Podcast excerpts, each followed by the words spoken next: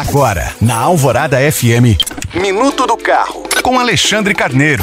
Oferecimento Autoville Hyundai. Só na Autoville você encontra HB20 hatch e sedã com parcelas de 699 reais e pague somente em março. Consulte condições. O segmento de picapes está em crescimento no Brasil e, em grande parte, esse fenômeno se deve a uma parcela de consumidores que utilizam esses veículos de maneira recreativa, sem tirar proveito da capacidade de carga. E, curiosamente, isso acontece também em outros mercados. Uma pesquisa divulgada pela consultoria Strategic Vision mostrou que nos Estados Unidos, que é o maior mercado mundial de picapes, apenas 15% dos compradores as utilizam comercialmente. Cerca de 70% deles circulam somente por vias asfaltadas, enquanto 35% transportam carga na caçamba apenas uma vez por ano. Por fim, aproximadamente 75% dos proprietários nem sabem como engatar uma carretinha na própria caminhonete.